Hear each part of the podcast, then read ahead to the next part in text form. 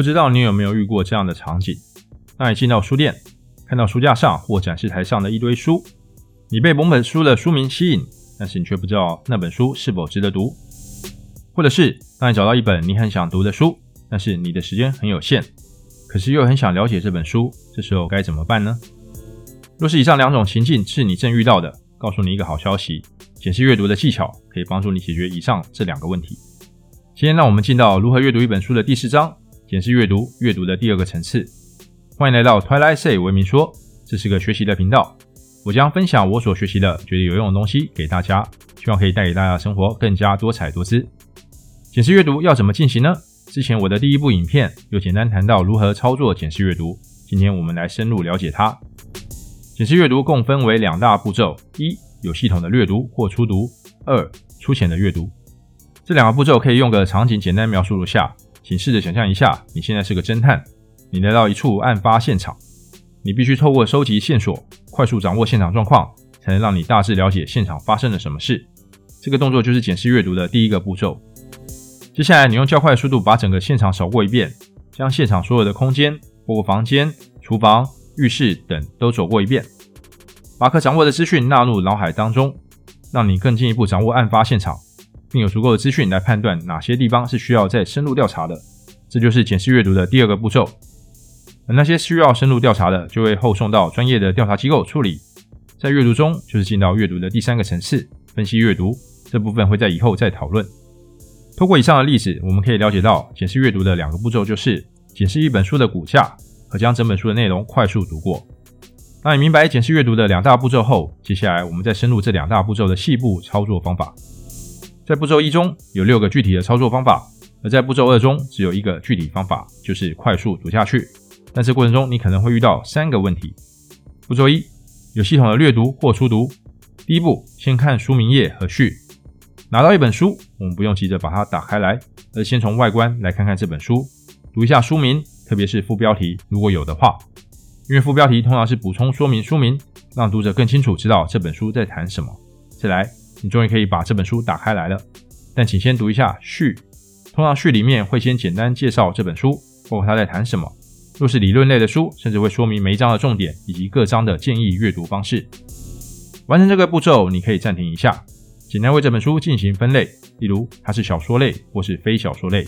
若是非小说类，它是文学类还是理论类的书？有了对这本书的简单分类，你就能用适当的方式继续阅读这本书。第二步，研究目录页。第一步完成后，请打开书的目录页。目录页是很容易被人忽略的部分，但却是一本书中最重要的地方。因为目录页就是一本书的骨架，可以帮助读者建立对这本书的框架，更容易掌握一本书的全貌。在书中，作者以地图为例，出发旅行前，我们还是要研读一下地图，看看旅程中会经过哪些地点，才能掌握这个旅行的全貌。通过目录页，我们对这本书就有更清晰的掌握，就更进一步了解了这本书。第三步，检阅索引。接下来，如果书中附有索引，建议可以检阅一下。从索引中，你可以看到这本书涵盖了哪些议题。以及有哪些关键字，而这些议题及关键字将会是这本书的重点。而关键字的掌握就是阅读的第三个层次，分析阅读的重要步骤之一。第四步，研读书一。若是这本书有书一，也请阅读一下，因为书一是为了推销这本书，所以会将书中最重点或是最吸引人的部分用简短的文字呈现出来。这部分可以帮助读者快速认识这本书。到第四步完成时，请先暂停一下。因为完成了以上四个步骤，你基本上已经可以判断这本书是不是你想读的了。若这本书不是你的目标，就可以放下这本书，节省时间，往下一本书发展。若这本书是你想读的，接下来你就可以往第五步前进。第五步，阅读几个与主题较相关的篇章。完成前面四个步骤，你应该对这本书有了较模糊的印象了。现在你可以从你的印象中挑几章跟主题相关的内容来阅读，帮助你更进一步了解这本书。第六步。跳读书中几个段落或连续几页，最后再挑选你有兴趣的段落或连续几页，继续深入这本书，用这样跳读的方式将这本书完成。到这边，你已经完成解释阅读的步骤一，已经把一本书阅读完毕了。基本上，你已经知道这本书在谈什么，以及它是否是你想要读的书了。你若是对于这本书还是不满足，就可以继续进行检视阅读的步骤二：粗浅的阅读。步骤二：粗浅的阅读。这个步骤的阅读需要读者从头到尾读一遍。但请注意，这边提到的是粗浅的，也就是请用粗略的方式，较快的把一本书快速读过去。但在这个过程中，你会面对到三个状况，包括速度、遗漏和理解。问题一：阅读的速度。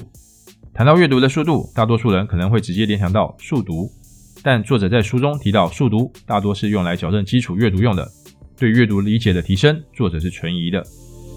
提升阅读速度的工具有很多种，有的价格昂贵，有的很便宜，但最方便使用的就是我们的手指。这部分我们会结合问题二一起来谈。问题二：逗留与倒退。不知道大家有没有遇过这样的情况？当你读书时，有时候会忽然恍神一下，然后你面前的文字突然间让你感到陌生，这时你会怎么办呢？通常我们都是退回去再读一下，但是这样的做法实际上是很浪费时间的。结合刚刚阅读的速度时提到的手指，这时候请抬出你的手，将大拇指、食指和中指并在一起，放在阅读的书上面，用你的眼睛能跟上的最快速度，一行一行的扫下去。这时候，一个神奇的事情就发生了，你会发现两件事：一是你的阅读速度提升了；二是你为了跟上手指，你也不再倒退或逗留了，而是一直读下去，阅读更流畅了。但是这时候你可能会出现一个问题，就是问题三：理解。问题三：理解的问题。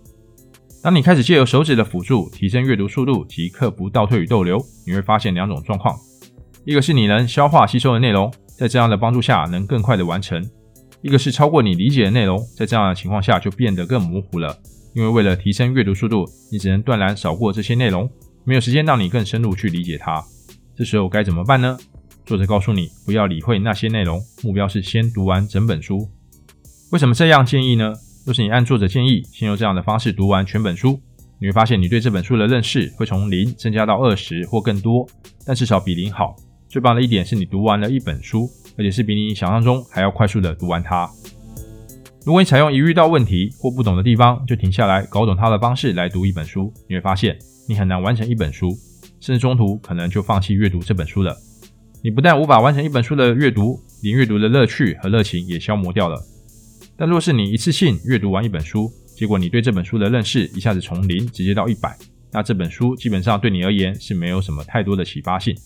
这时候你可能会有个问题：我只掌握了这本书的二十，那其他八十要怎么办呢？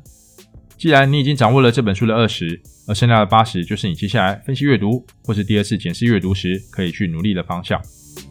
当你将一本书从检视阅读一有系统的略读或初读，到检视阅读二粗略的阅读，你已经将一本书读完了。除非这本书有值得再深入研究的价值，不然是不需要进到阅读的第三个层次——分析阅读。你会发现，透过检视阅读，你读书的效率提升很多，不只是速度提升，对书的理解也提升了。重点是你开始能更享受读书的乐趣了。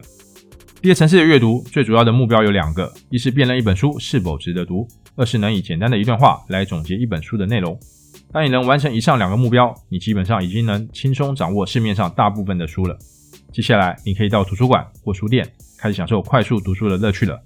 以上是今天的分享，谢谢大家观看，欢迎按赞、订阅、分享及打开小铃铛。